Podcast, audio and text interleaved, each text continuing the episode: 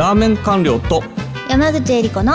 ずるっとラーメントーク。この番組はラーメンを年間700杯食べている私ラーメン官僚こと風木と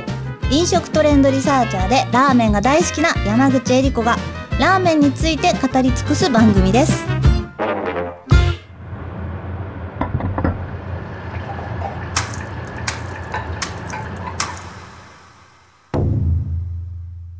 第26回目のテーマは白河ラーメンです。おお白河ラーメンですか？まず白河ラーメンってご存知ですよね？白河もちろんですよ。福島県の白河のご当地ラーメンですね。どんな特徴のラーメンなのかって知ってます？それはちょっと完了今ここで説明お願いしたいですね。虎食堂は食べたことあります？ありますあります。あの武井さんのお店ですうん。ね、で、はい。虎食堂のラーメンってどんな感じでしたかってちょっとこれそれで大体白河ってあれあれが白河ラーメンの元祖なんですあよのー踏んでというかあの腰の強い縮れ麺。青竹内のね。青竹内の。はい。はい、で縮れ麺であることがほとんどでスープはどんな感じだったか覚えてます？スープ淡麗醤油は まあ動物系鶏と豚ですね。を使ったスープ。まあ合わせる油は、まあ、どちらかというと鶏の油血油が多い。はい。っていう感じですね。でワンタン麺とかチャーシュー麺が美味しいと言われていてはい。やっぱあの私なんかは白河ラーメン結構大好きなんですね。あの鶏系のラーメンが好きな人。で、あとは麺が、まあ、手もみ、足、あの、手手打ち風とかですね、まあ、青竹踏みしたですね、自家製麺。はい。まあ、そういうもっちりとした、あの、いかにも麺を食べてるかなっていうのが好きな人。っていうのはたまんないラーメンだと思いますけど。はい。で、これなんでこれ今回白河ラーメンなんですか？そうなんです。よくぞ聞いていただきました。今回はですねまたなんと我々の番組にですねコメントを寄せてくださった方がいらっしゃいましておおこれ嬉しいですね。そうなんです。お便りをいただきました。はいちょっとご紹介をしたいと思います。えー、こちらがですね、七田和型ハワユヨカンタヤワさんからのコメントです。参ります。ワクワクします。聞いてるだけで本当に勉強になりますし、ワクワクする番組ですあ。りがとうございます。毎週楽しみにしております。自分は白河ラーメンが大好きで、矢田部さんというお店によく行くのですが、お二人おすすめの白河ラーメンのお店も教えていただきたいです。なるほどですね。こういうのをいただいたんです。そうですので、ちょっと白河ラーメンをね、今日は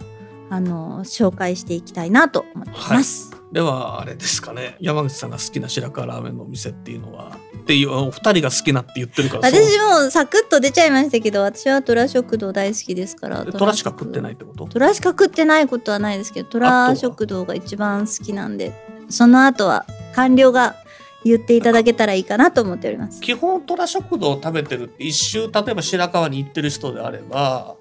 花風亭とか鈴木とか食べてるんだと思うんですけど、はい。その辺は？すごいいじりますね。ちょっとそれはもう時間がございませんからす進んでください。はいはい。えーっとまあ虎食堂をどっかで食べたっていうことらしいのではい。まああの虎食堂っていうのは元祖なんですけれども、まあ、結構有名でえーっとまあ虎食堂の分店っていうのも各地にあるしうん。でまあ虎食堂から出た虎屋っていう系統も虎屋分店っていう系統もあったりもします。はいで私白河はですね結構好きでもうあれですね10回近く行ってるかなと思います。一、はい人で行ったりとか、えー後輩と行ったりとかしてましてまあ数えると大体3 4 0軒ぐらいは食べてると思いますがはい白河ラーメンの特徴っていうのは多はい分白河市だけじゃなくて、今あの栃木県の北部から郡山の、えー辺りまでですね今白河ラーメンの店って広がってるんですよ。でまあちょっとバランスも考えてですね矢田部さん好きだっていうこともあるので多分あのご出身とか住んでらっしゃるのが白河市かなと思って、まあ、白河市、えー数軒でそれ以外の福島県内のお店をいくつか紹介します。はいまず、えっと、私、矢田部行ったのが、まあ、2015年だから、まあ、約8年ぐらい前に行って、まあ、あの、矢田部の特徴っていうとですね、あの、なんと言ってもですね、えーメインディッシュであるラーメンの前に出てくるですね、えー肉付きの鶏ガラ。うんえこれをお通しとして、えー出されたその肉付きの鶏ガラを箸でつまんで肉食べながら、はいえーラーメンが出てくるのを待つという話でございます。まあ、この鶏ガラっていうのもこれ鶏の、まあ、当然ガラなんで鶏が成分になってるのでこう実際に出てきたラーメン食べた時もより鶏感がねがしっかりと感じられるというところで、まあ矢田部さんが発明したというか開発した偉大な発明っていうのがこの肉付き鶏ガラってことになると思うんですけどまずこの矢田部さんの出身で言うと、実は駅は白川ではなくなるんですけど、二野っていうとこから歩いてちょっと行ったとこにある、まあ隣なんで行けると思うんですけど、はい手打ち中華大熊。えこれはうまいですね。大熊さん。はい。ひらがなの大熊なんですけど、はい。まあこちらはですね、やっぱこの鶏の、えーっと、この旨味の出し方っていうのが絶妙で、で、過不足がないんですね。なんか行き過ぎ感もなく、足りなさ感もないっていう、ちょうどいい鶏、塩梅の鶏成分っていうのがですね、はいスープから出てるっていうことと、まあ、太麺なんですけど、白川独特の。はい。まあ、手作り感もあるということで、まあ、あのワンタンも含めて非常に優秀な美味しいお店でございます。で白川の繁華街にある店じゃないので、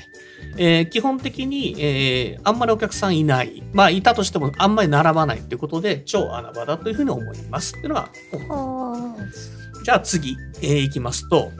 えーっと、最寄り駅が、えー白川、西郷村っていうのが、実は白川市の隣の自治体にありまして、はい。で、まあ、西郷村までが白川ラーメンの激戦区ってことで、新白川とか白川の駅からですね、西の方に行くと西郷村にすぐ入って、東の方はしばらく白川市ってなるんですけど、はい。えっと、エビマサっていう店があります。エビマサ。はい。これも白川手打ち中華そばエビマサっお店で白。川手打ち中華そば。はい。こちらはいですね、えーまあ、昔からやってた名店なんですけれども、しばらく、えー休業していて、2019年の1月に復活オープンしているといったお店でございます。で、こちらはですね、まあ、非常に旨味が深くて、で、この幅が、こう、旨味の奥行きがあってですね、で、まあ、旨味が重層的なとこが特徴だと思います。何がっていうか、旨味の重ね方、単調じゃなくて、このスープをどんどんすすっていけばいくほど、この、ああ、この本当にいいスープなんだなっていうのがわかるっていうことと、あとはこの、返しと出しのバランスですね。絶妙に、えー醤油も立ちながら、かといって鶏とか豚が死んでるわけじゃないといったところに至るまでですね、非常に理想的な一杯だと思いますね。このエビマサさんはですね、まあ、結構人気店なんで、えーまあ、もし、えー行かれるので、訪問されるのであればですね、早めに訪問訪問された方がいいのではないかなというふうに思います。これあのエビマサさんのスープの写真を今ちょっと見せていただいたんですけどものすごい美味しそうですねもうスープ見てるだけで美味しさが伝わってくる、はい。返しと出汁のバランスがいいですね。で、あと旨味が深い。特に返しが深いかな。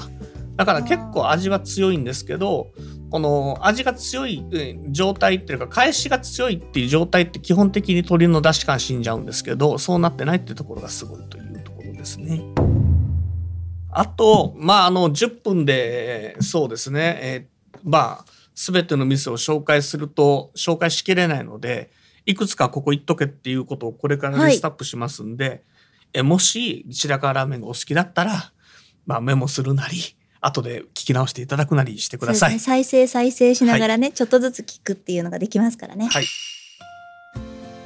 白川の、えー中心街っていうか白川市にあの西郷村この辺りのラーメン店であればあと吉田っていう店がありますね。吉田はい、はいこれは一回、まあ、2018年10月にオープンして、で、あの、今、あの、新しい、えーどっちかというと、白川と二野の間に移転しているというお店でございます。こちらもですね、非常に理想的な白川ラーメン食わせる店ですね。